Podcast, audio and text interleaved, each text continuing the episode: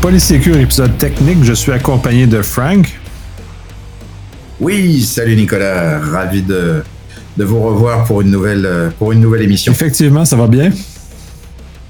Oui, très très bien, très très bien. Écoute, euh, les vacances sont derrière nous, mois de septembre démarre, euh, une super inflation avec 0,75 en plus euh, il y a deux jours, que du bonheur. Ça, ça, ça, ça va ramener sur d'autres choses. basculant sur notre, notre, sujet principal qui est le CoQL, qui est un langage utilisé beaucoup dans à l'extérieur aussi, et qui est quand même un, un élément, un pivot important à l'intérieur d'Azure et de ses différentes fonctions. Donc, je vais te laisser introduire qu'est-ce que euh, qu'est-ce que c'est et d'où ça arrive, tout ça.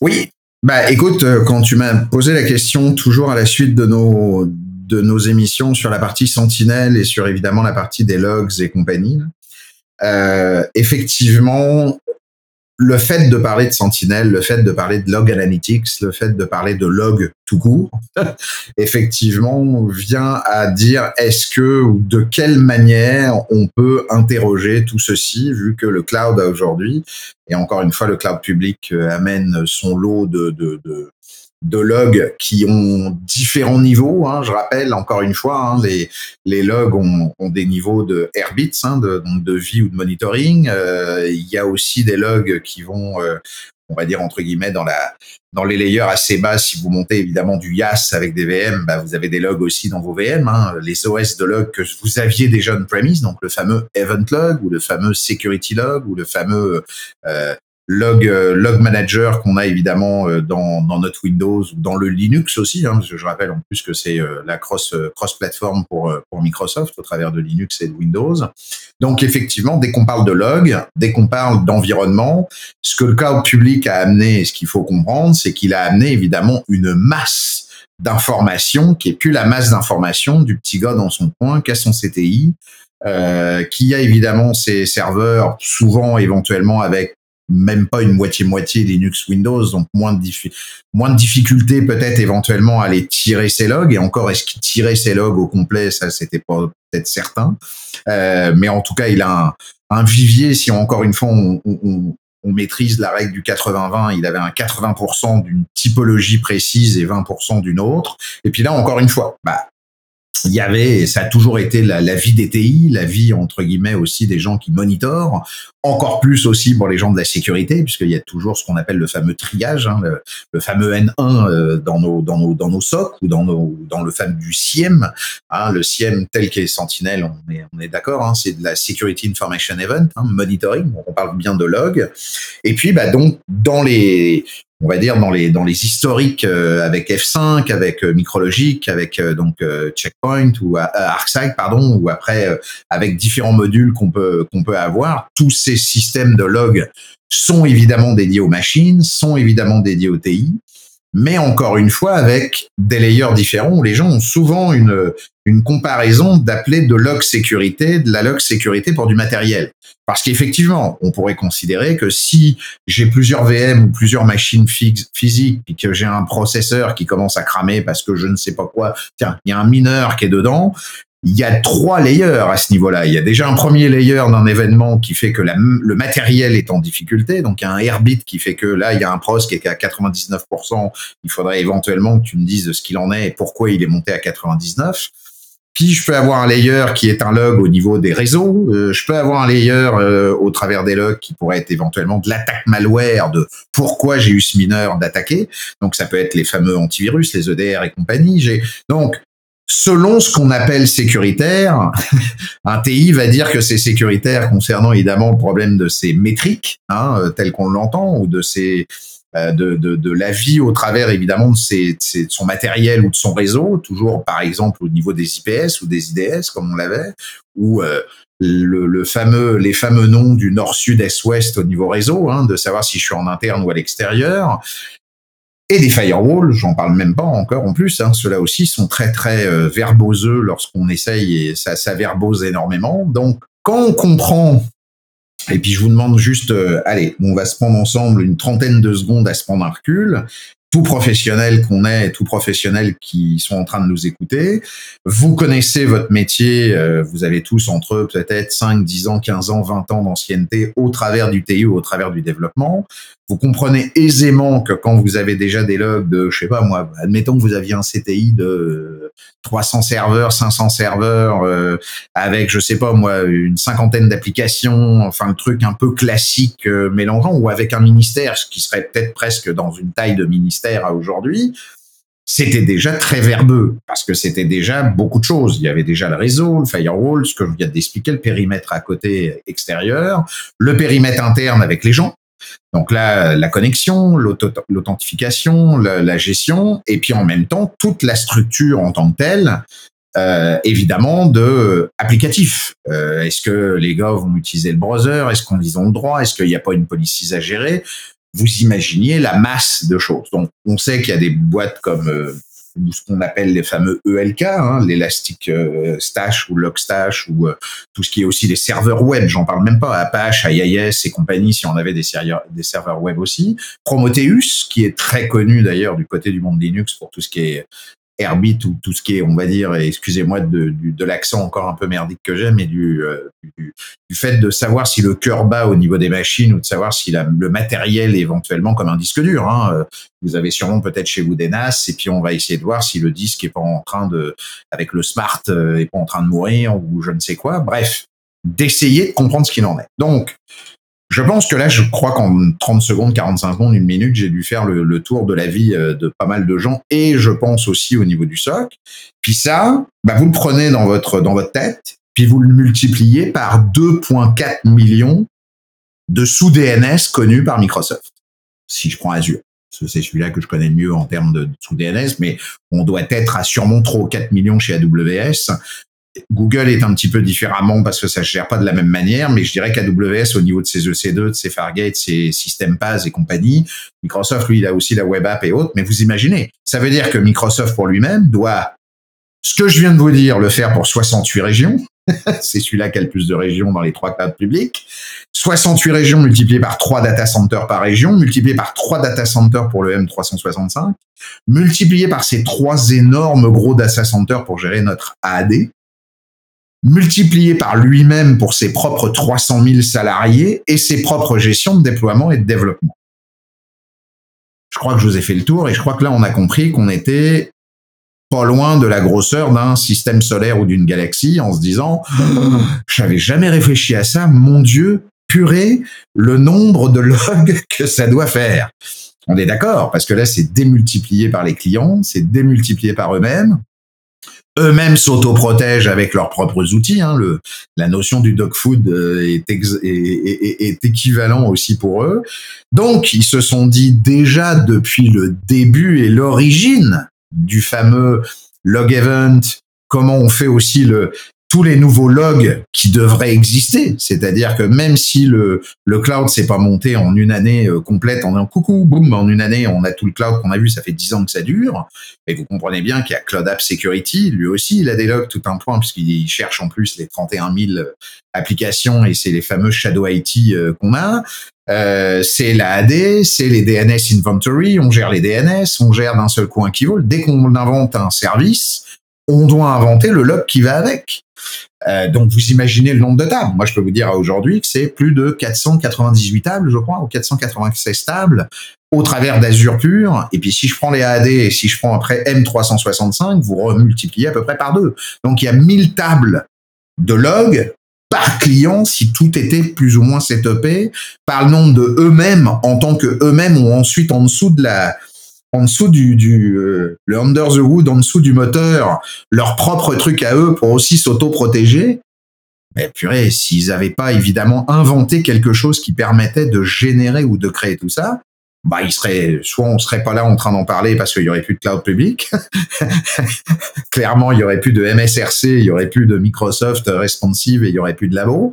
Euh, et de Zio, bah, il y aurait pas de vérification de toutes les métriques possibles et de toute la gestion, évidemment, que vous faites vous-même dans votre propre cloud ou que vous faites aussi hybridement, mais eux-mêmes le font. Donc, pour ça, ils ont, ils y ont pensé à l'origine parce que même sans ça, ça, je l'ai su par un des, des gars très connus euh, du côté d'Advocate au niveau d'Azure euh, Security Center, qui est devenu Cloud Defender, qui est Yuri Diogones, pour pas dire.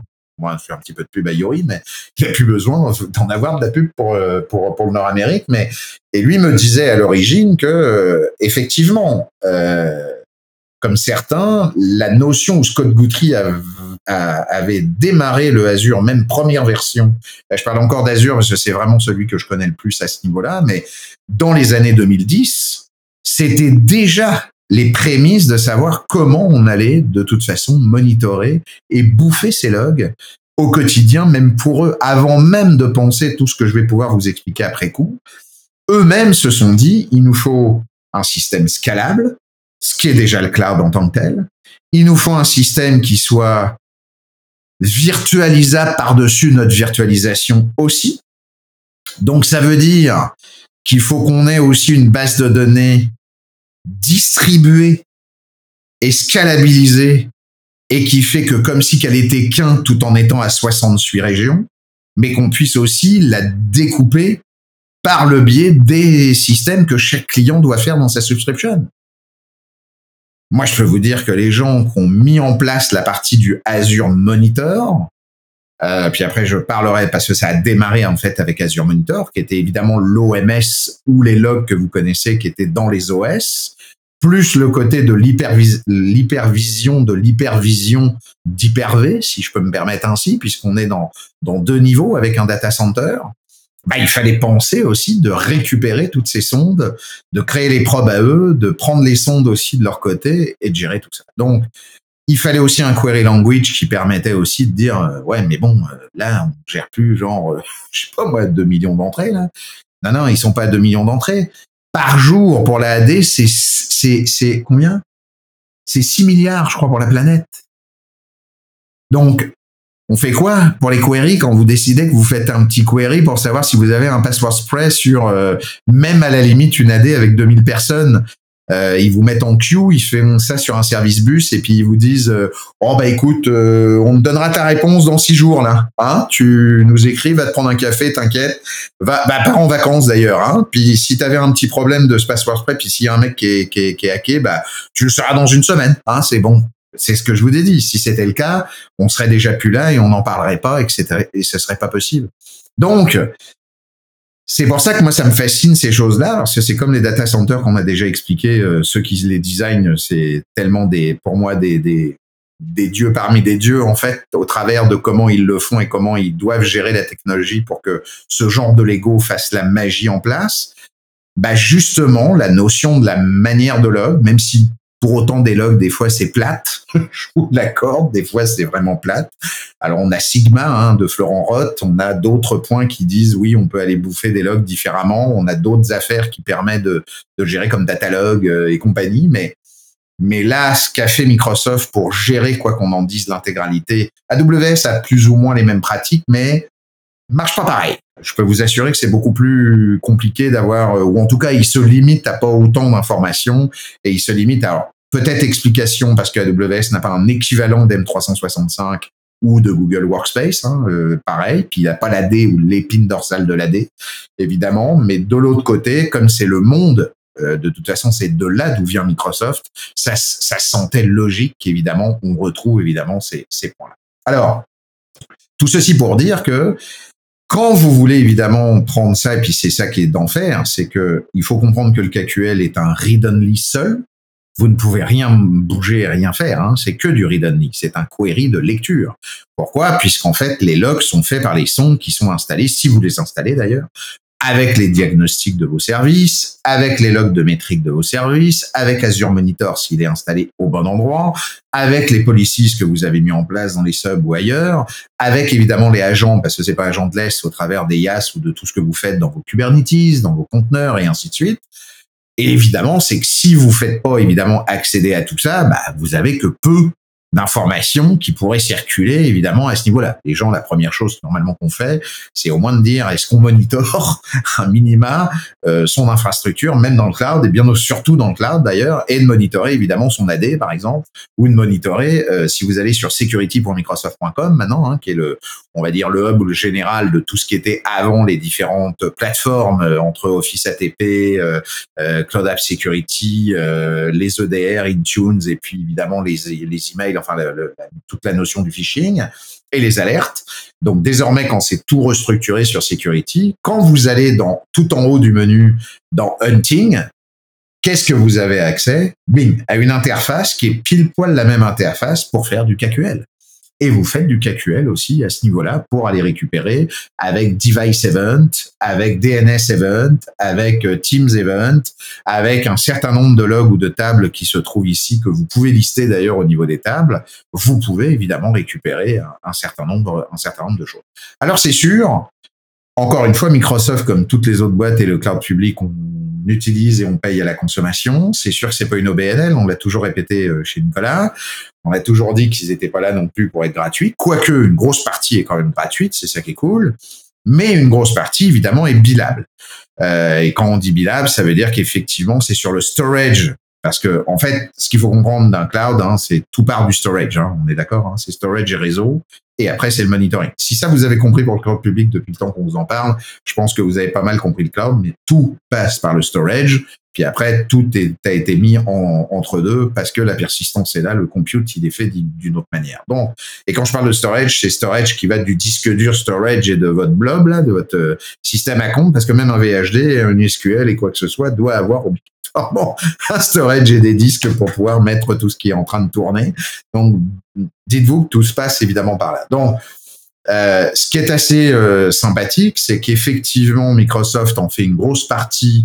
Euh, puis là, je pourrais vous en citer quelques-uns non bilables et bilables, selon évidemment les, les, les, importances en fait de ce qui pourrait rentrer en sonde. Un truc tout bête. Ils ont quand même été euh, malins ou en tout cas sympathiques et malins à la fois. Tout ce qui est AAD est gratuit. Bah, heureusement, parce que évidemment, bon, quand vous avez que 300 personnes ou 1000 personnes sur votre AD, ça va, mais quand vous avez certaines sociétés ou ministères qui peuvent aller jusqu'à 30 000, 40 000, 50 000, euh, ça peut commencer à faire mal au, au, coin du, au coin des, au coin du dos là.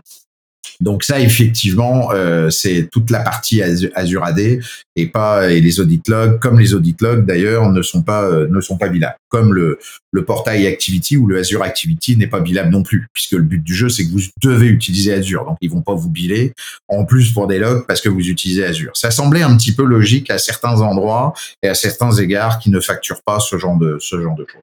Par contre, il est certain que si vous prenez la DNS Inventory, la DNS Event, euh, le Common Security Log, euh, les Azure, euh, les Azure Diagnostic qui sont dédiés au web app, le Azure Activity, ça dépend lesquels parce que les accounts et les activities, ça dépend quoi. Mais comme je vous l'ai dit, il y a une petite une partie qui n'est pas évidemment bilable. Si vous prenez simplement les events dans vos OS, bah évidemment, là les events dans vos OS, évidemment, puisqu'on met un agent, comme l'agent est, fait, automatiquement ça renvoie les command logs euh, évidemment et des erreurs euh, et des erreurs des machines évidemment. Donc tout ceci pour vous dire que L'axe et le backbone de la scalabilité de ce query, donc s'appelle KQL, comme vous a dit euh, Nicolas d'entrée de d'entrée de, de, de, podcast, et KQL veut dire Custo Query Language. Alors vous allez me dire juste, puis vous savez que j'adore évidemment aller toujours au fin fond de certaines histoires et il était une fois. Pourquoi Custo?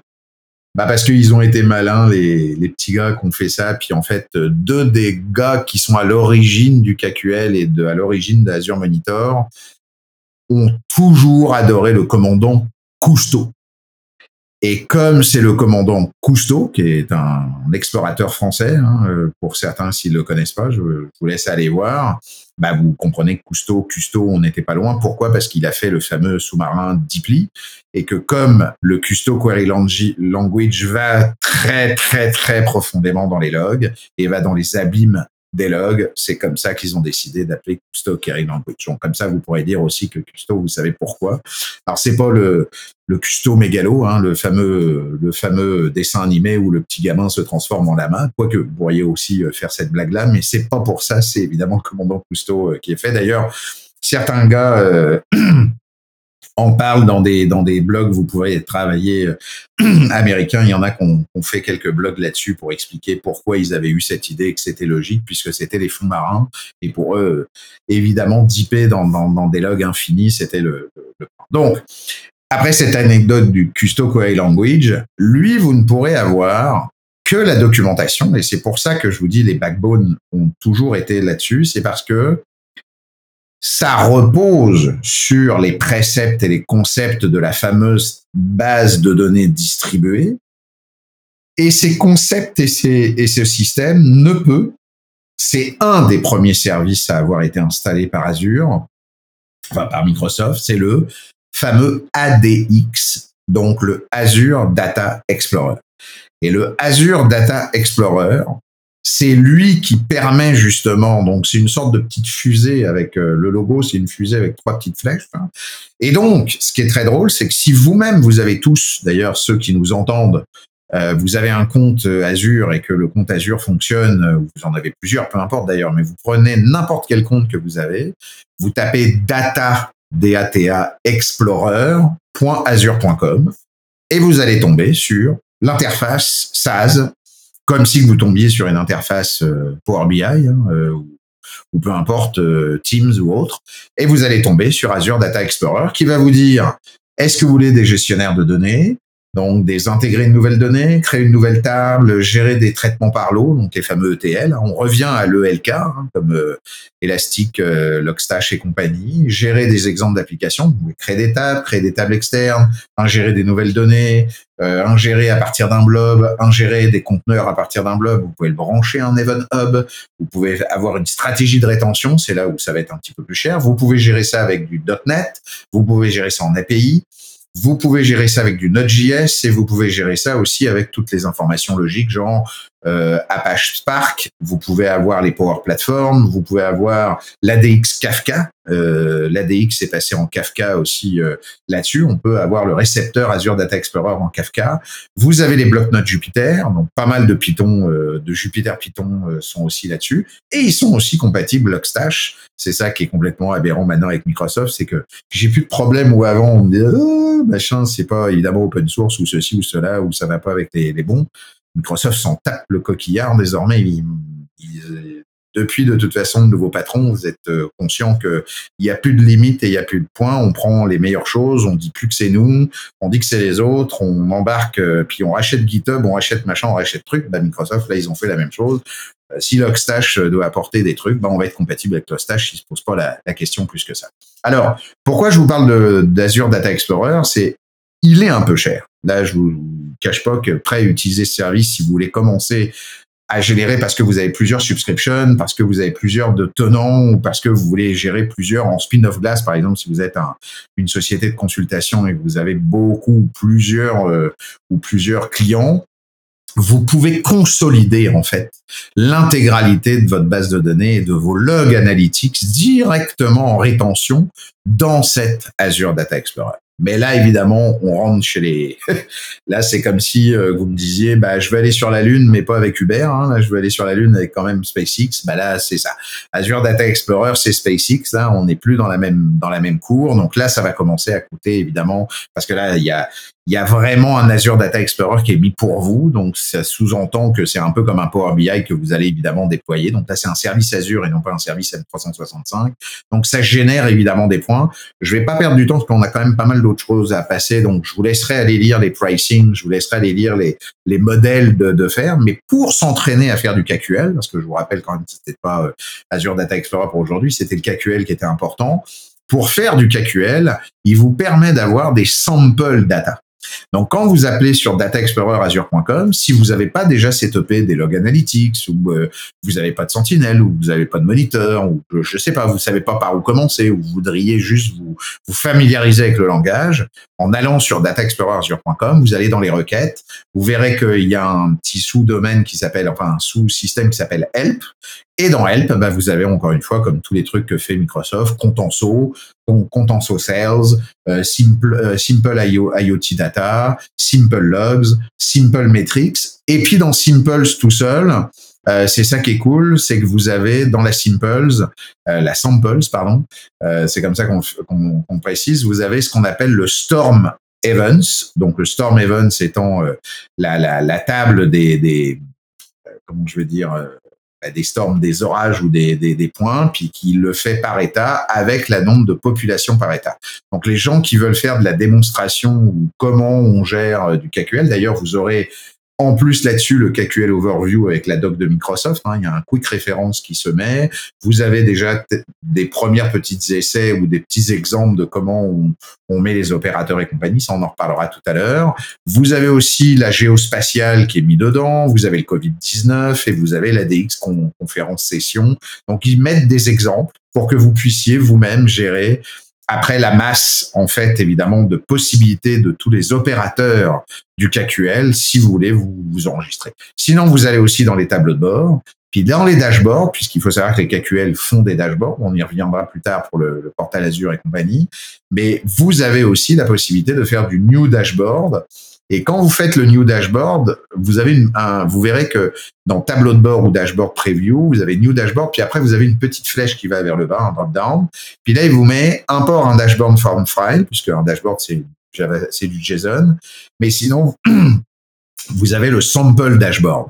Et dans le sample dashboard, bah, vous avez sample demo dashboard, sample server metrics, sample logs et sample IoT. Si vous tapez sur sample IoT, je fais create et là, j'ai tous mes sensors, les total comptes de la table de données qu'on a dit tout à l'heure du sample Samsung. Donc, qu'est-ce que ça a comme avantage? Bah, si vous savez pas, ah, c'est vachement bien. Ils ont fait un average value comparaison de trois sensors tous les 10 tous les 10 mètres euh, en révolution Ryzen, bah vous avez évidemment euh, le refresh, le petit bouton pour le manipuler, mais vous avez les trois petits points, le menu du trois petits points, puis dans le menu du trois petits points, vous avez bah, montre-moi le query, explore-moi le query. Comme ça, vous allez avoir le query. En ayant le query, vous allez pouvoir aussi en même temps dire, OK, bah, je vois comment ils ont fait. Ah, OK, ils ont fait ça de cette manière, avec telle et telle chose. Enfin, c'est comme tout langage de, de database ou de développement. Hein. Il faut simplement juste s'y mettre. Mais ça, ça vous permet évidemment d'y voir un petit peu plus clair. Mais si vous cherchez la doc du KQL ou la documentation dans Microsoft Docs, vous ne l'aurez que sous le concept du Azure Data Explorer. Si vous allez sur docs.microsoft.com slash les UNUS Azure et vous tapez docs, en fait, vous tapez docs espace microsoft.com espace data-explorer, vous allez trouver Azure Data Explorer Documentation. Et dans Azure Data Explorer Documentation, comme par hasard, vous avez Overview, Quick Start, Tutorial, Concept, How Guide. Comme d'habitude, toutes les docs sont comme ça. Puis là, juste après How to Guide, How to Guide, vous avez Custo Query Language. Et dans les Custo Query Language, le Overview, les références guide, les tutorials, les simples et l'intégralité de tout ce qu'on peut faire avec, les, les, les cross-clusters, les entities, les data types, les fonctions, les query statements, les spéciales. Il est très, très, très puissant. En plus, on peut intégrer des fonctions, on peut intégrer des scalars fonctions, vous pouvez intégrer des scalars opérateurs, vous pouvez intégrer des plugins, vous pouvez intégrer des Windows fonctions en même temps. Il n'a, à mon goût aujourd'hui, pas beaucoup de limites euh, de traitement des données et compagnie, parce qu'on peut même aller lire des datas extérieures. Vous pouvez déclarer des lettres, donc des properties, vous lui dites que c'est une external data qui va aller lire un JSON ou lire je ne sais quoi, une information en fichier texte et compagnie. Comme vous allez aller lire du fait que vous allez dire external data, hein, puisque c'est le terme external underscore data, entre parenthèses, puis lui, elle a des paramètres. Et ces paramètres-là, quand vous allez dire, bah, évidemment, vous devez savoir quel est votre retour, votre callback, hein, mais s'il est de type JSON, s'il est de type euh, CSV, s'il est de type texte, s'il est de type euh, je sais pas moi, key value pair, si c'est un data dictionary, bah, la virgule au niveau des paramètres, après, vous pouvez lui formaliser de le retransformer comme vous le voulez. Donc, même si c'est du déstructuré, vous pouvez restructurer le point en disant ah ouais mais moi j'ai mes IP de mon je sais pas moi DNS euh, blacklist spam de la mort qui tue puis moi je voudrais récupérer toutes ces IP là pour vérifier que mes IP sont pas évidemment gérées bah aucun problème pour faire ça. Vous pouvez récupérer l'intégralité de vos infos là-dessus et après les join ou les mettre en euh, genre bah là comme j'ai ma lecture de mon objet qui est chargé, bah moi après je fais mon query en lui disant en fait va parce que là il l'a recréé en table en mode dynamique, puis là lui il va aller lire, puis il va dire hop je vais aller prendre évidemment les recherches par rapport à mon left ou à mon right, où je me trouve au niveau de ma table, et va évidemment faire le mapping entre les deux en disant, bah non, tout compte fait, j'ai trouvé aucun, enfin, la liste d'IP que tu m'as donné sur les 10 000 IP, j'en ai trouvé aucune sur les logs que tu viens de me donner en moins de 24 heures, ou en moins de 48 heures, ou en moins.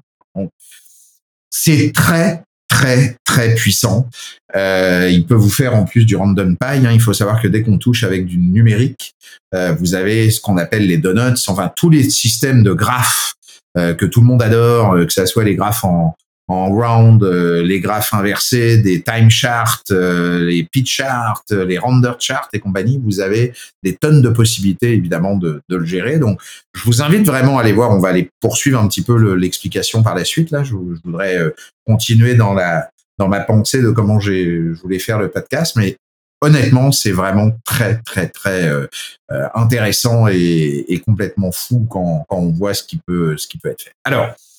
Je vous ai dit qu'évidemment le backbone était Azure Data Explorer parce que c'était le backbone au travers du logiciel, hein, ou en tout cas de la de l'un de, de, l'épine dorsale de comment le Azure Data Explorer est installé lui-même, évidemment dans euh, dans tous les data centers de Microsoft et même pour eux-mêmes. Donc ça, c'est lui qui en fait embarque le KQL avec lui. Mais évidemment, parce que évidemment euh, rien ne vint sans l'autre, il est aussi géré pour le Azure Monitor.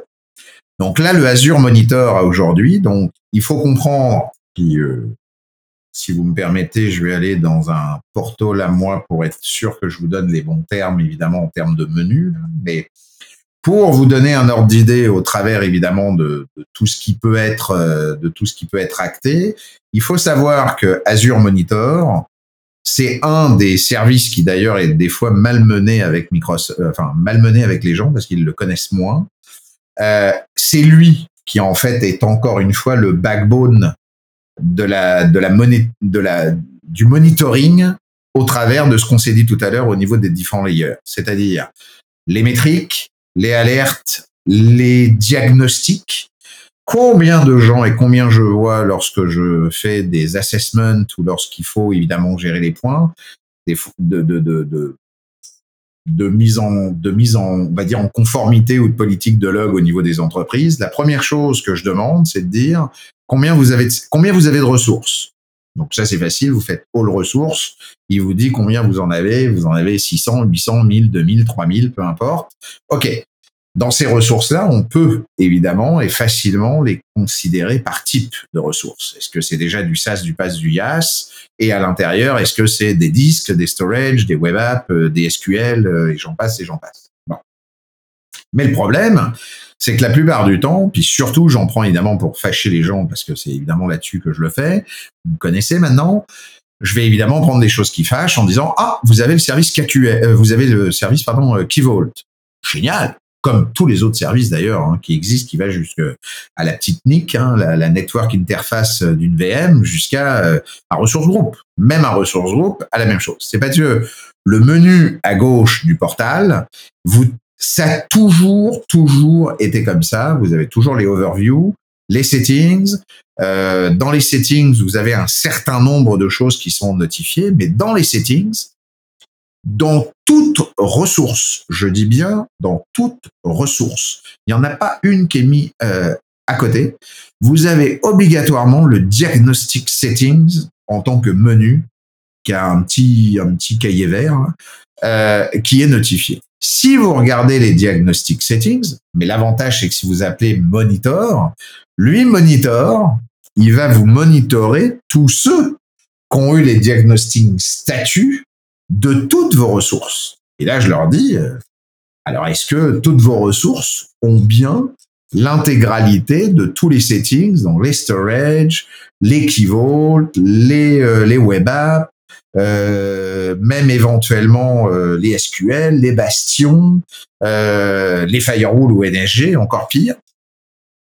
C'est très drôle parce que rien que les diagnostic settings, pourtant c'est pas que dalle un diagnostic settings. Hein. Je vous rappelle que dans un Key Vault, par exemple, vous avez les audit logs, vous avez les Azure Policies Evaluation Detail et vous avez les All Metrics. Mais ça, Microsoft, il vous les met pas en place. C'est par défaut built-inement tous les diagnostics. Pourquoi? Parce que déjà d'une, il sait pas qu'est-ce que vous allez créer comme ressource, on est bien d'accord. Et puis deux, il vous pousse pas à la consommation puisqu'en but du jeu, c'est qu'il y a un minima de responsabilité au niveau du SLA. Il vous met la disposition du système. Mais c'est à vous de savoir ce que vous voulez faire. Si vous aviez dit non, non, moi je sais très bien vivre sans mes logs et puis j'en rien à foutre des all métriques ou des audit logs de mon Keyvault, qui serait pour éventuellement vous dire, vous savez, alors il va vous le mettre dans Azure ou dans Cloud Defender, euh, dites donc, euh, vous avez pas mis euh, la grosse recommandation serait ça, puis vous avez un moins 10 points ou un moins 8 points ou un moins de trucs dans votre security score. Mais si vous avez décidé quand même de vivre sans, c'est comme si vous partiez de chez vous sans pour autant fermer la porte de votre truc. C'est votre, c'est votre responsabilité qui est, enfin, votre porte de votre maison, c'est votre responsabilité qui est, qui est mise en cause. Donc, je dirais qu'à aujourd'hui, ce qu'ils disent, c'est que, OK, nous, on vous a mis les choses en place. Vous avez la possibilité de faire du, de la métrique et des alertes où vous voulez, d'activer la notion, nous, on va faire évidemment des notions de log de base, comme on l'a dit, hein, Azure Activity, les M365, la AD, euh, ça, tout ça, vous y avez accès si vous le voulez.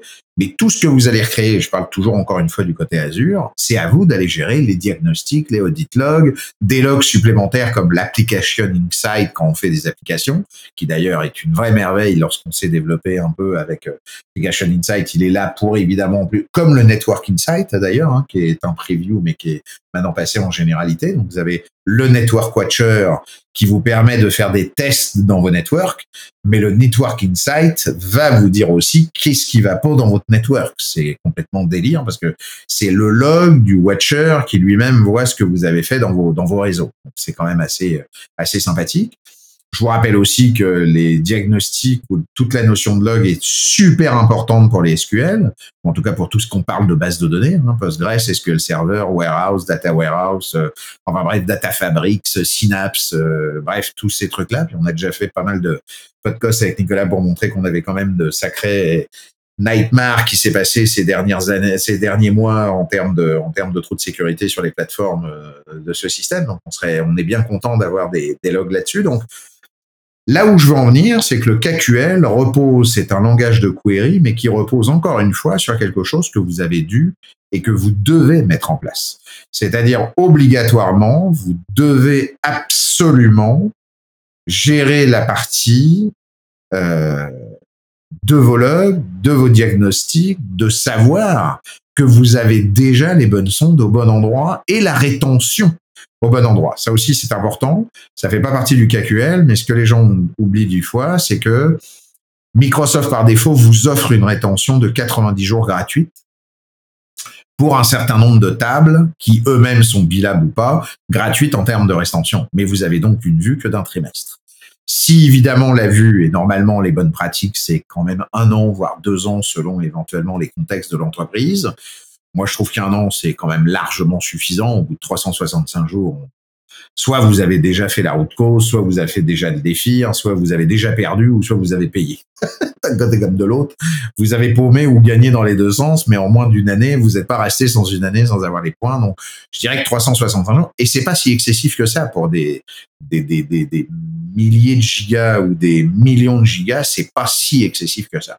Faut vraiment taper les terras pour commencer à, taper à du 2000, 3000, 4000 par mois euh, dans des logs. Là. Euh, honnêtement, euh, moi-même, j'ai été étonné des fois en me disant, oh là là, ça va nous coûter une beurrée, toute cette histoire et compagnie. Puis on fait, non, c'est, c'est pas si, si dramatique que ça. Donc, c'est là qu'il faut comprendre que le KQL n'existe que si et seulement si vous avez des queries à faire. ça a l'air d'être con ce que je viens de dire, mais quoi qu'on en dise, si vos logs ne sont pas remplis, si vos systèmes de diagnostic ne sont pas là, si vos, et puis là, je parle même pas de Sentinel, je parle même pas de Cloud Defender, je ne parle même pas de la partie sécuritaire, je parle simplement de la partie de la vie au quotidien, comme si vous l'aviez fait euh, au niveau de vos logs qui se passe par défaut dans l'OS euh, évidemment de Windows, que vous pouvez activer ou pas sur certains domaines. C'est vrai que Windows en, en active, euh, comme Linux en active certains de manière automatique aussi. Mais pareil, si vous dites que vos VM vous alors les VM eux ont les logs à l'interne, mais si vous installez pas le MMA agent par défaut ou que vous l'activez pas, bah, c'est clair et certain. Alors, normalement, les dernières VM en date, c'est par build, maintenant c'est par design. Chaque VM installé aura évidemment, si vous avez setupé le, au moins le Cloud Defender en mode, en mode free, non pas pour les VM. Faut, faut être au moins en mode standard parce qu'il y a encore une histoire, évidemment, je vous l'ai rappelé, hein, c'est pas des OVNL, donc il y a encore une histoire de licence et de plan à ce niveau-là, hein, c'est toujours la même chose. Vous consommez ce que vous computez, mais effectivement, les networks euh, ou les backup centers, les network watchers, les, les virtual networks aussi, la notion, évidemment, là, je, je vois que j'ai le logo VNet sous, sous, sous, la main, je vais dans mes VNet, je prends n'importe quel VNet sous la main, le, le n'importe quel VNet, dans mes settings, j'ai mon data space, mes connected devices, mes subnets, mes bastions, mes DDoS, mes peering jusqu'en bas. Hein. Je vous rappelle aussi, euh, à titre sympathique, euh, je me permets de le glisser aujourd'hui, mais on, on, en reparlera un de ces jours dans un autre euh, podcast que j'ai une idée, mais N'oubliez pas que vous avez aussi dans ces points de settings le fameux menu LOCKS qui s'appelle LOCKS. Beaucoup de gens ont du mal à le comprendre que lui, c'est ça pourrait éviter tout emmerde et vraiment tout problématique. Le LOCKS, quand vous voulez vraiment pas qu'on transforme qu'on efface ou qu'on modifie un VNet ou un KeyVault ou une affaire qui est que attention, il n'est pas en train d'être c'est pas parce qu'il n'est pas en train d'être loqué qu'il peut pas être utilisé ou être traité, c'est lui dans sa ressource, c'est pas dans son interne à lui. C'est la ressource elle-même en tant que nom, effacement, euh, euh, renommage ou autre. S'il est loqué, il peut pas il peut pas être bougé. Beaucoup de gens utilisent pas beaucoup le lock et c'est dommage parce qu'il y en a certains qui, s'ils l'avaient utilisé, ils pleureraient pas leur mère en ce moment et ils auraient pas perdu tout un, tout un point d'erreur. Bon. Et donc, vous avez un menu à chaque fois qui s'appelle monitoring. Et dans le monitoring, on retrouve quoi? Alerte, métrique, évidemment, encore une fois, diagnostic settings, logs avec un X qui souvent est référencé au log euh, au log workspace évidemment hein, à différencier des noms du workspace hein, là je parle bien des logs workspace. Voyez ça comme un log workspace je vous l'avais déjà expliqué dans Sentinel comme si c'était pas Sentinel c'est SQL Server le log workspace c'est le MDF du SQL Server c'est le fichier de base de données.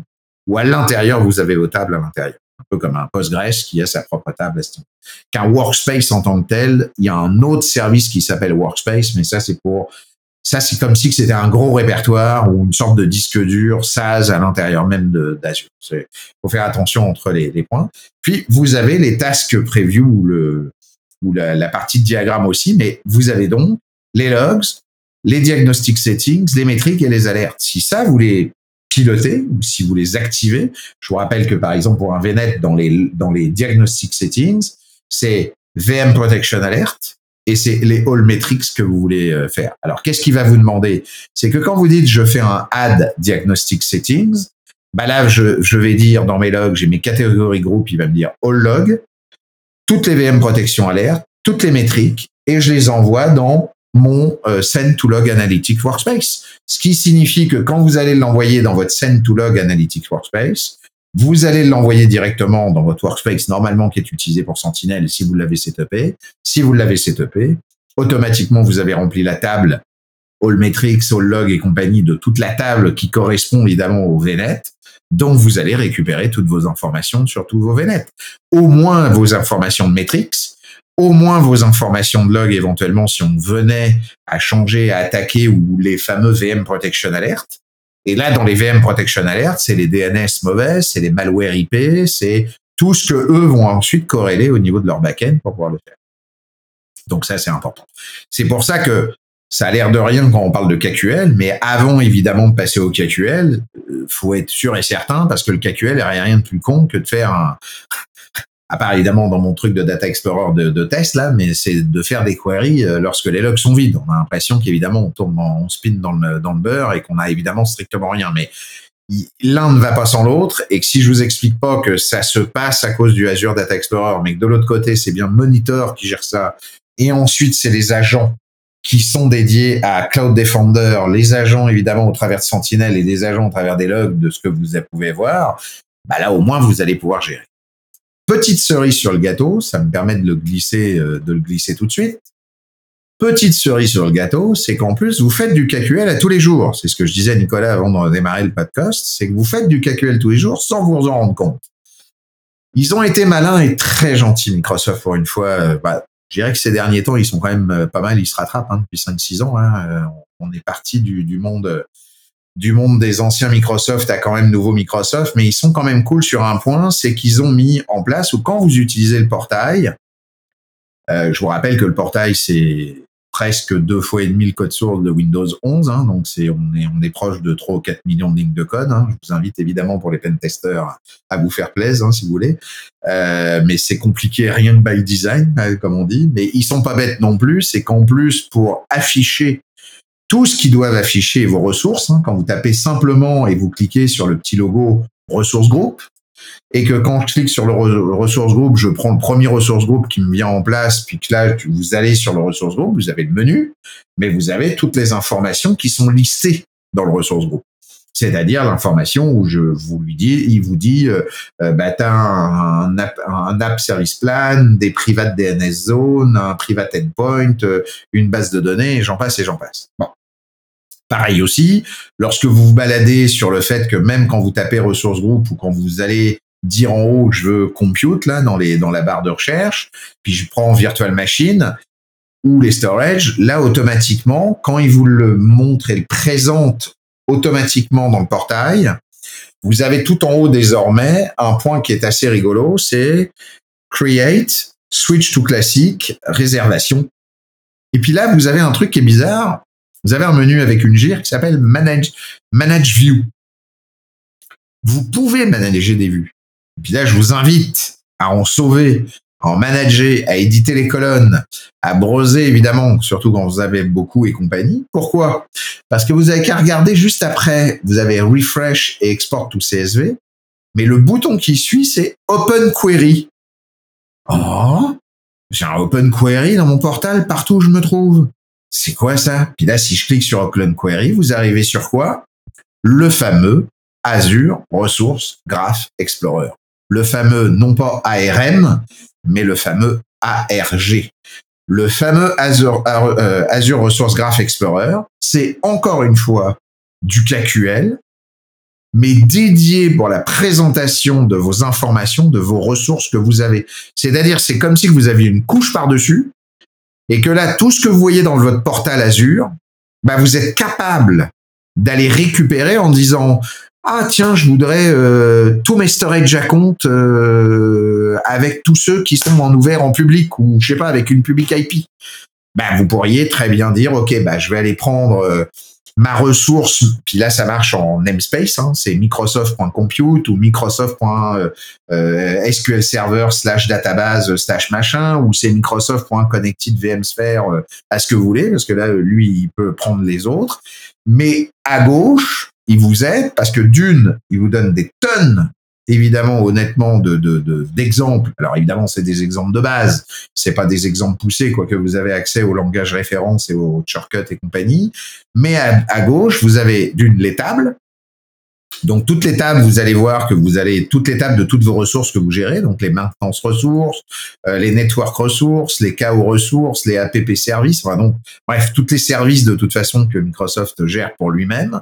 Puis dans les catégories, bah, si je dis demain dans ma catégorie networking, bah là il va vous lister tout ce que vous avez dans le networking. Et c'est ça qui est génial aussi, c'est que vous pouvez dans le Azure Resource Graph Explorer dire tiens, en fait, Azure, au fait, au niveau réseau, ils auraient quoi comme catégorie?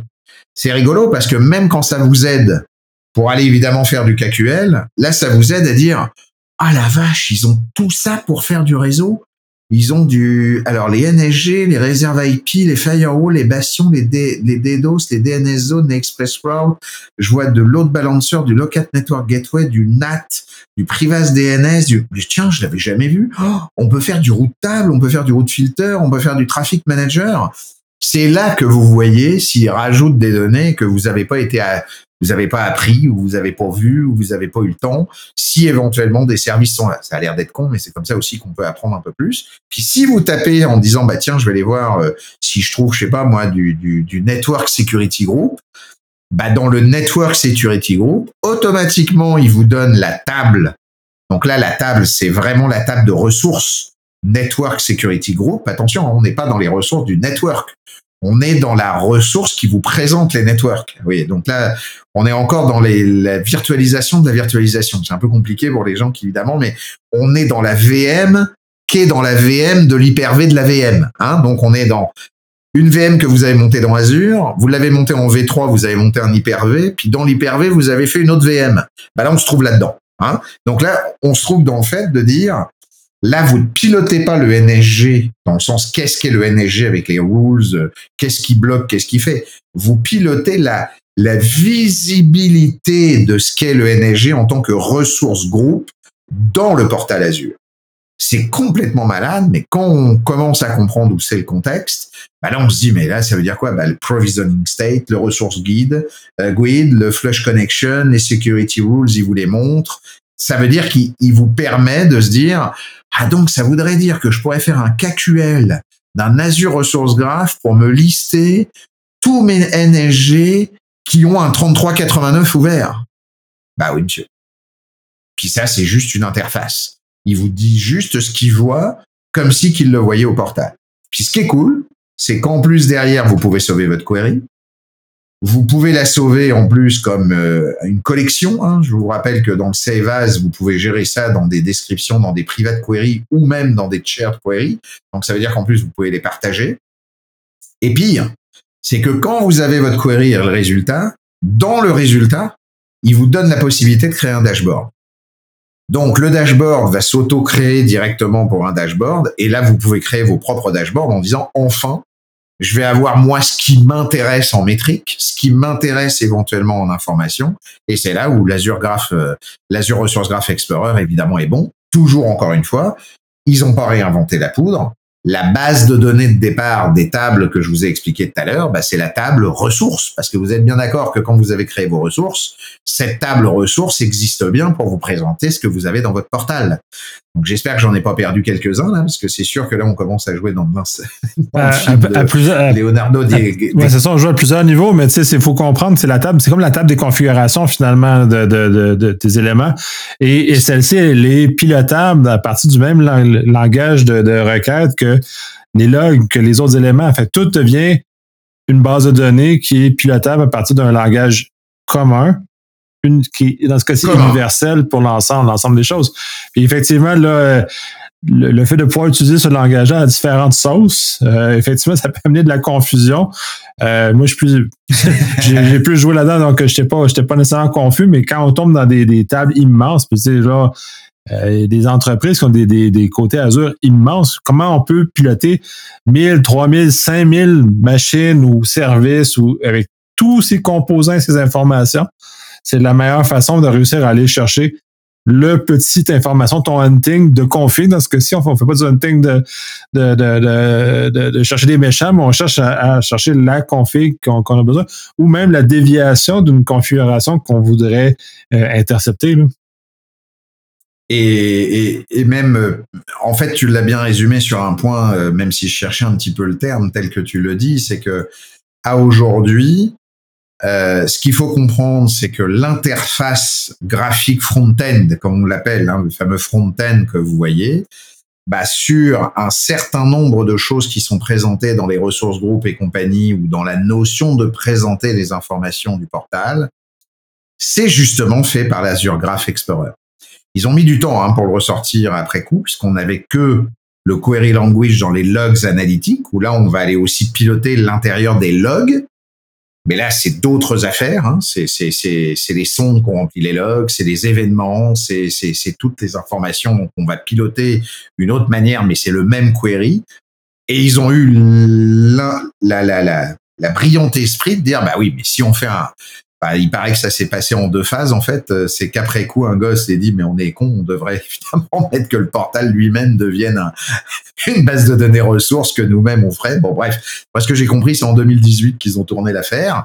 Écoutez, il vaut mieux le voir comme ça que pas du tout et compagnie. Au moins c'est cool. Mais le JavaScript en, en, tant que même au moment où il vous le présente, c'est vraiment de l'interfaçage de la base de données ressources avec un S, qui elle la base de données ressources avec un S, c'est la base de données ressources globale des fameuses, en l'occurrence, euh, on va dire namespace de Microsoft. Hein. Vous vous rappelez qu'on vous avait expliqué avec Microsoft que c'est des namespace, euh, évidemment comme le .NET de, de gestion au travers de ses services. Et ça, ça pilote l'interface, mais en pilotant cette interface, bah vous-même désormais vous pouvez y interférer parce que vous pouvez faire vos propres queries de l'interface et en même temps des queries de l'interface de récupérer les informations qui vous est propre à vous et beaucoup plus facile avec un spin of glass sur quelques dashboards ou un dashboard qui a toutes les informations que vous nécessitez peut-être au travers du point. Donc, un truc tout bête comme exemple.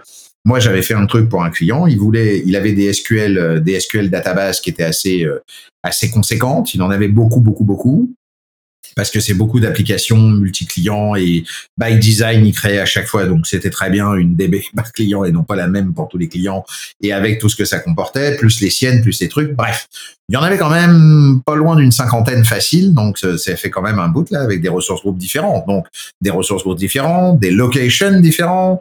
Donc, vous savez maintenant avec les previews dans le portal, vous pouvez faire des groupings, des dégroupings, des types, des machins, mais vous avez peut-être pas toutes les informations voulues qu'il faut. Et là, il me disait, euh, moi, ce qui me fait chier, c'est que j'ai pas euh, le nom de la database, mais en même temps, il me faut le FQDN que je voudrais, c'est-à-dire effectivement le, full, le full quality, euh, quality name, le DNS name, le domain name. Donc, ce qu'on a fait, c'est qu'on est passé par ressources. Encore une fois, ressources avec un S, hein, l'ARG, mais ressources avec un S. Là, qu'est-ce que j'y ai fait? Je vais vous la lire euh, rapidement, mais qu'est-ce que j'y ai fait? J'y ai fait where type égal égal microsoft.sql slash serveur index un S slash database qui lui dit que son SKU name est différent de système. Comme ça, moi, j'enlève tout ce qui est évidemment système. Puis en même temps, je lui fais un extend. Donc ça, vous verrez que ça, c'est évidemment des opérateurs que je vous parle. Hein. Donc ça, pour certains, s'ils n'ont pas l'habitude du, du, KQL, ça peut leur paraître. Mais bon, là, le where, vous avez compris. Je vais juste après, pour finir le podcast, comment on va peut-être en faire un, un deuxième pour aller plus loin peut-être dans le système. Mais le extend vous permet de créer en fait une, un, ça extend, hein, ça dit son nom, hein, il, de créer une variable supplémentaire que vous allez en dynamique. Puis là, bah, je fais un... Et là, vous avez toutes les commandes possibles de tout ce que vous avez dans un DBA classique. Un substring, du toString, de split. Donc, c'est comme vous l'aviez dans Python, comme vous l'auriez dans PowerShell, comme vous l'auriez dans C Sharp et compagnie. De l'ID. Donc, l'ID, c'est évidemment euh, le nom que je viens de vous dire, microsoft.sql slash database. Puis, je lui fais couper, en fait, le slash database pour qu'il récupère simplement le nom du domaine.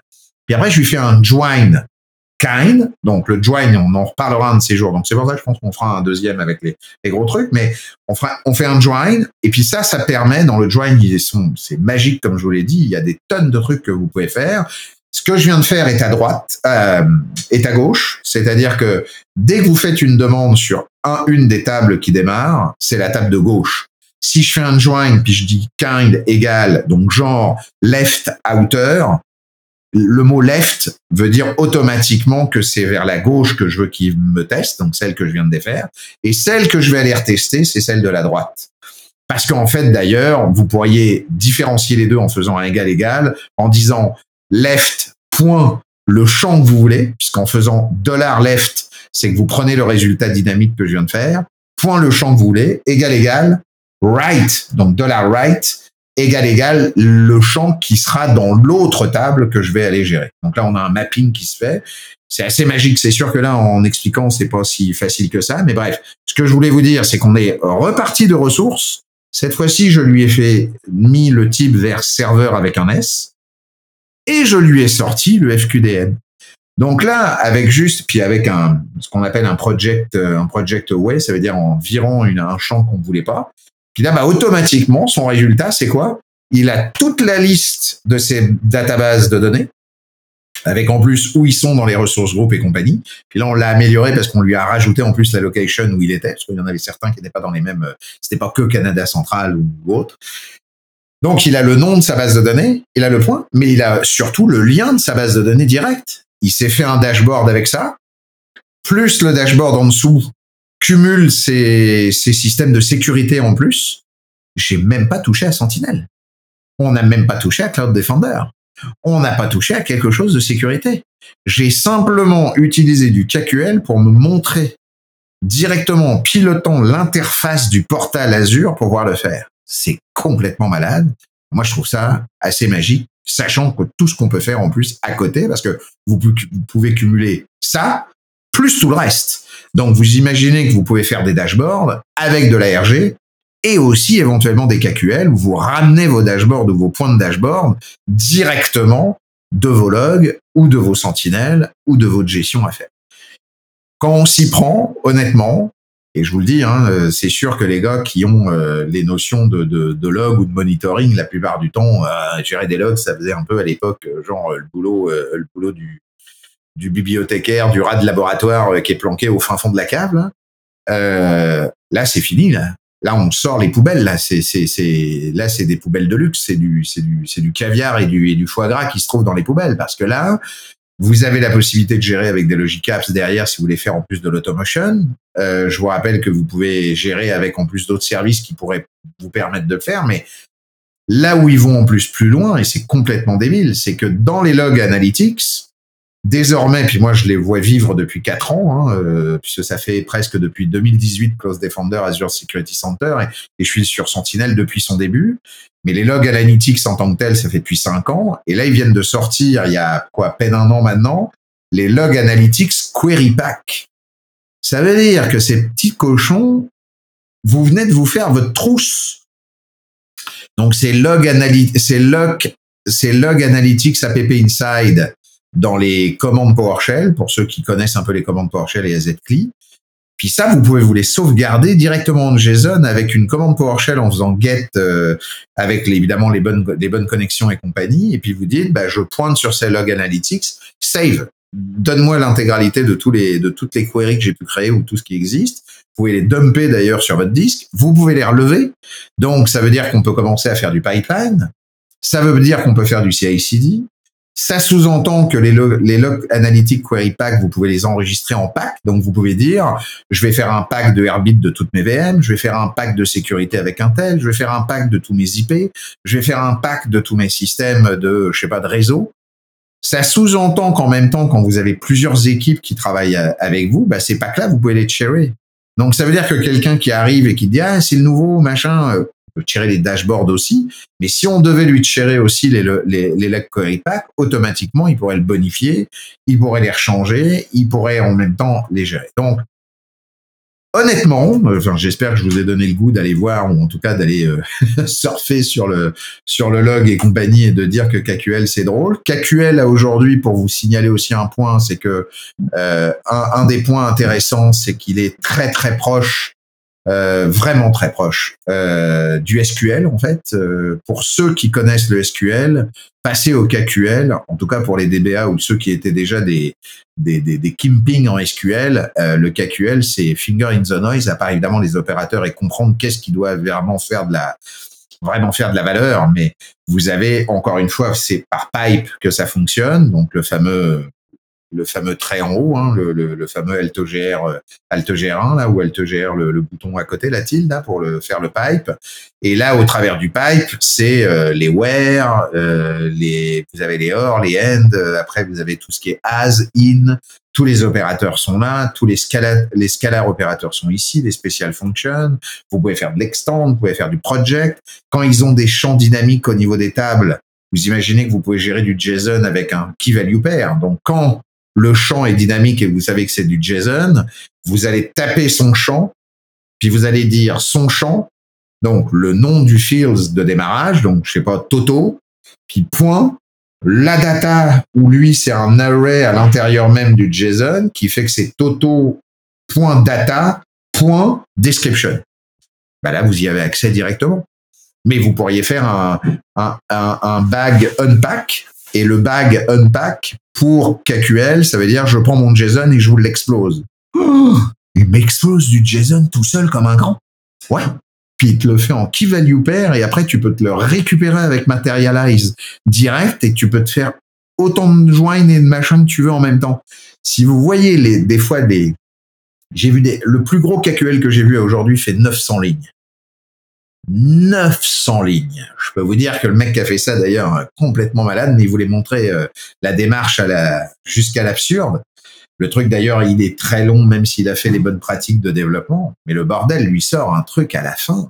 mais c'est du délirium très mince.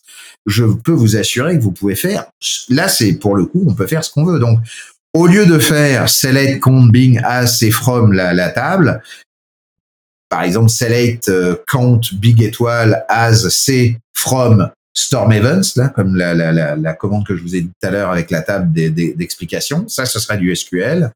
Bah, en, en custo, ce serait storm events, pipe, summarize c, parce que là, je fais un summarize de mon, de ma variable c, égale count. Donc là, c'est une fonction count qui va me compter, en fait, mes summarize de mes storms. Puis là, je lui dis pipe, project, parce que là, project veut lui dire que je vais lui dire quelle variable je veux qu'il me projette, en fait, en visuel. C'est comme un snapshot. Et là, je lui remets ma variable c que je viens de lui remettre en haut.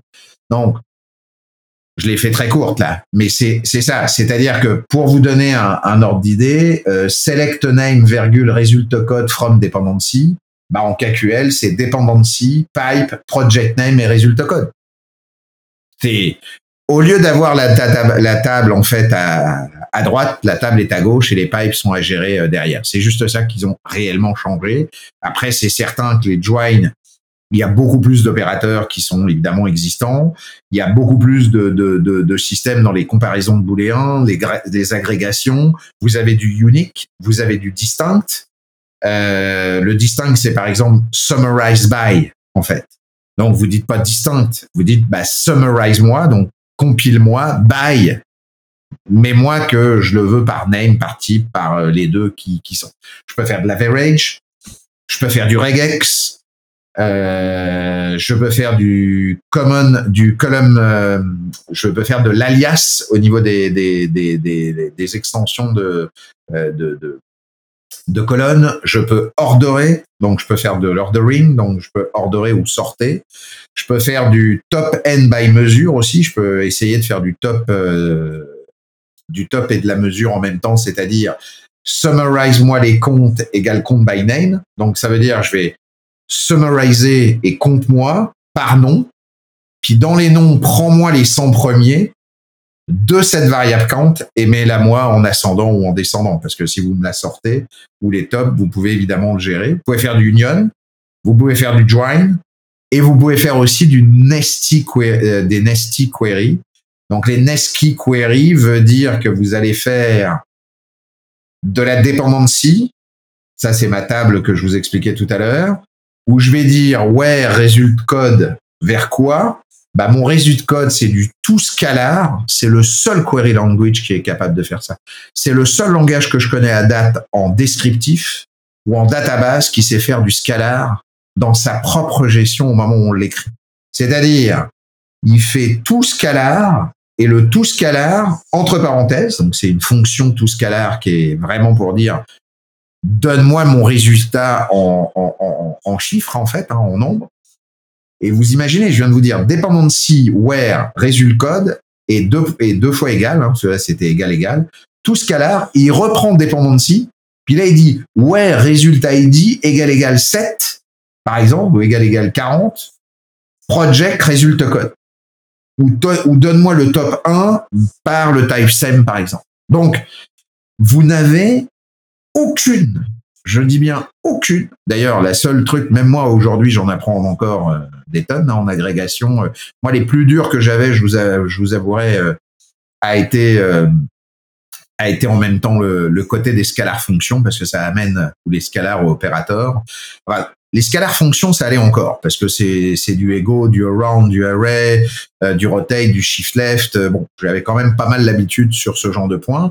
Par contre, les scalars opérateurs, faire du bitwise, vous vous pouvez faire du bitwise binary opérateur, vous pouvez faire du date times time span arithmétique, vous pouvez faire du numerical opérateur, du logical et du binary opérateur. Euh, vous pouvez faire du between opérateur et du not between opérateur. Le not between, je savais même pas à quoi ça servait. Quand j'ai été regarder le not between, c'est comme si je vous disais, je dis mais c'est super pas con ça, ça va super vite. C'est table 1, where mon numéro que je veux, not between entre 1 et 10. Bah donc il va me prendre le 11 et tout le reste qui est après. Mais putain, c'est génial. Si je veux de 1 à 20 mais pas de 21 à 31, not between 21-31. Bingo, vous l'avez direct. Écoutez, c'est fait parce que je pense que les mecs ont décidé de se la, se plus se faire chier. Honnêtement, là, ils se sont vraiment fait plaisir chez Microsoft pour plus se faire chier les trucs. Et si on arrive à vraiment, vraiment comprendre, puis en plus, ils ont des plugins, hein, il y a du plugin de décompte. Alors, les plugins, c'est quoi? C'est des fonctions. Et puis, il faut savoir que le KQL va devenir, si toute euh, logique est faite, c'est des fonctions acceptées par la communauté. Pour le moment, c'était encore dans la communauté où là, c'était le back-end qui gérait et compagnie, mais il y aurait des rumeurs. Hein. C'est que des rumeurs, là. Je, ne vais pas encore euh, machin, sinon je vais me faire appeler Arthur, mais c'est que des rumeurs. 2023, toute la partie KQL, comme le .NET ou comme tout le reste, passera en open source. Donc, ou en tout cas euh, du côté GitHub aussi. Donc, ça voudrait dire que du côté plugin, on aurait les possibilités aussi d'aller réinventer, comme ils ont fait d'ailleurs dans, les plugins ou les rajouts de connecteurs ou compagnie dans Sentinel. On aurait de quoi aller toucher le, le langage, le langage KQL. Mais un truc tout bête, vous pouvez faire du preview plugin, du IPv4 lookup, vous pouvez faire du data reshaping, vous pouvez faire du langage plugin, vous pouvez lancer un Python à l'intérieur même d'un KQL. Alors le mec qui me dit que le KQL n'est pas possible, c'est on peut même faire du machine learning avec, euh, par exemple, du différent pattern ou du basket pattern. Ou faire du, de la query avec de, ils ont été malades. Ils, ont même fait un truc qui est de l'HTTP request plugin. Ça veut dire que je peux faire un HTTP request post et dans mon plugin, dans mon ma query, j'interviens pas encore une fois dans les données que je lis, c'est que du read only, je l'ai déjà dit. Mais si mon read only donne les ressources voulues, bah à la fin, je fais un post dans une truc. Vous imaginez? Je fais un post dans un Logic qui lui dit bah ouais bah ma query que je viens de faire dans un dashboard au moment où il a fait euh, refresh ça a été une valeur une valeur à vrai le post bascule trou dans un, dans un API bingo ça déclenche toute une automatisation. C'est du délire.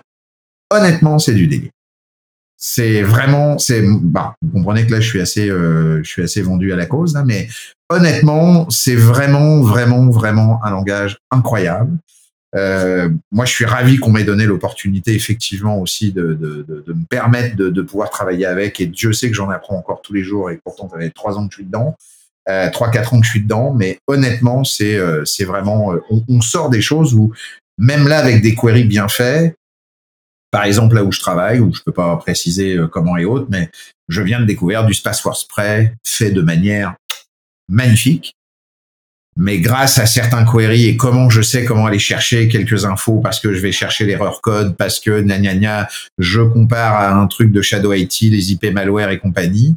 Et là, on vient de s'apercevoir que sur euh, là, les, les 500 personnes qui bossent pour la boîte, il y en a vraiment 22 qui sont targetées depuis le début de l'année.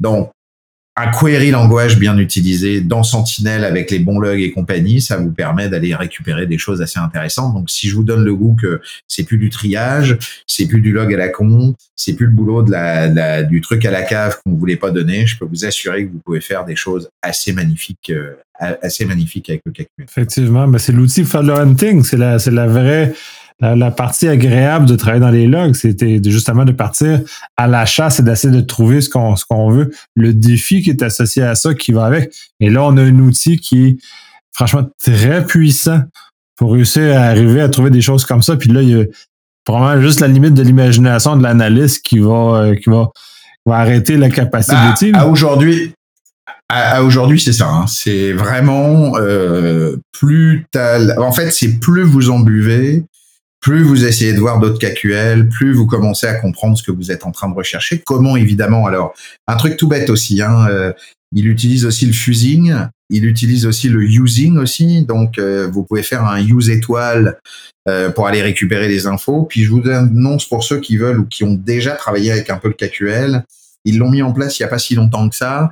un truc qui vous aide peut-être au travers des tables par exemple, vous allez lancer sur Sentinel ou sur Log Analytics, bah tiens, je veux DNS Events ou je veux, euh, je sais pas moi, n'importe lequel euh, d'une table d'une table sur un Sentinel. Donc, je vais pas vous dire euh, une bêtise là. Je vais, je vais lancer mon mon Sentinel de mon côté, mais admettons que sur les logs, je décide que la table, la table,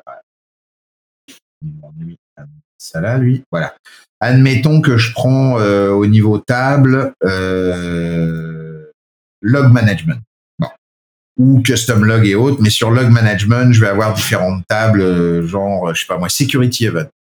Bah, un truc tout bête que vous pouvez faire sur, sur le log analytics quand il vous donne la possibilité de faire le query.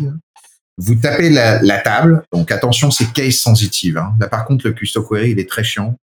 Euh, si la table elle est notée avec un S majuscule en premier et un P machin et truc, faites pas un minuscule ou quoi que ce soit, ça marche pas. Hein. Ça c'est clair et net. Euh, c'est case sensitive total. Hein. Il faut après d'autres opérateurs aussi, même quand vous faites des égales, des équations, des trucs là. Il faut quand même être assez assez rigoureux dans, dans, dans ces points. Mais un truc qui est très très cool, c'est que vous faites le nom de la table, pipe, et vous tapez espace get schéma. Donc G-E-T-S-C-H-E-M-A. Et en faisant get schéma, vous faites run. Et là, qu'est-ce qui vous sort? Bah, Qu'est-ce que ça veut dire get schéma? Le schéma de la table. Donc, vous savez les champs, les champs cachés, les champs dynamiques et surtout les types des champs. Ah, ça c'était de l'in 32. Ben, je comprends pourquoi mon query marche pas. Je faisais un truc en in 16 ou ah c'était un float ou c'était un dynamique ou c'était un blob ou c'était je ne sais quoi. Donc vous allez voir si c'est des strings, si c'est des booléens, si c'est des int, si c'est de la dynamique, s'il est éventuellement euh, euh, non accessible souvent. Des fois, il peut y avoir certains champs dans certaines tables qui ne sont qu'accessibles parce que c'est que du côté back-end qui, qui peuvent qui peuvent être gérés. Donc avec le get schéma, vous tout de suite vous avez au moins en place un certain nombre d'informations qui vous permet évidemment de traiter euh, de traiter les tables à ce niveau-là. Voilà. Donc, je vois que l'heure passe. Je vais voir avec Nicolas si effectivement, et si ça vous intéresse, euh, comme dirait l'autre, euh, notez-le dans les commentaires. Oui, faites pression. mais, ou en tout cas, faites, faites éventuellement remonter à Nicolas si ça intéresse. On pourra faire un KQL2 sur un, un vrai un vrai test global, vous réexpliquer surtout du côté sécurité et, peut-être même faire euh, quelques euh, quelques explications sur le fait de comment euh, displayer, faire attention aussi au magic, hein, les, les, fameux join, les fameux let aussi. Hein, on peut on peut créer des properties aussi à ce niveau-là, des tricks et des tips que moi j'ai fait au fur et à mesure du temps, comment lancer. Des fois, les gens se font des KQL au fin fond des queries, mais il faut savoir que quand vous faites juste une sélection euh, vous sélectionnez avec votre souris juste la table et le pipe que vous voulez, vous faites run, il va lancer que la sélection. Donc vous pouvez carrément créer plusieurs KQL tout au long de votre query au complet. Vous avez juste à la sélectionner avec la souris et à faire run, ça marche. Donc ça permet d'éventuellement d'en faire dix fois moins parce que des fois on peut en avoir toute une ribambelle parce qu'on n'en veut qu'une à chaque fois, mais c'est peut-être pas parce que des fois ça se groupe ensemble en disant on veut se faire un process en disant la première chose c'est ça que je veux chercher, qui me redonne la deuxième chose, qui me redonne la troisième chose. Bah là vous en faites qu'un, mais pour les lancer, il faudra les sélectionner. Un truc avec le shift entrée, le contrôle entrée, des petites astuces aussi au niveau de comment trouver les colonnes cachées euh, ou avoir les schémas pour aller les cumuler avec éventuellement Microsoft Act application. Enfin bref, on pourra éventuellement faire. Si ça vous intéresse, remonter ça. Puis, euh, Absolument. Puis on peut peut-être même faire une démo aussi euh, visuelle qui va être beaucoup, peut-être beaucoup plus facile à. Ça, ça pourrait, ça pourrait être fait. Oui, ça sans aucun problème. Je peux vous en faire une. Euh, j'en avais déjà fait quelques-uns, quelques-unes, mais honnêtement, je peux, je peux vous en faire une sans problème. Super. Euh, je vous invite évidemment à aller sur certains blogs. Vous pouvez aller voir qu'il y a des blogs qui existent sur les Hunting, si vous tapez KQL évidemment sur Google, DuckDuckGo, ça marche tout seul. Vous pouvez taper Custo Query Language sur GitHub, vous allez tomber sur pas mal de, repos aussi qui sont euh, qui sont gérés. Euh, un des gars qui est le plus connu au niveau KQL, c'est mon ami Rod. Donc là, c'est Rod Trend.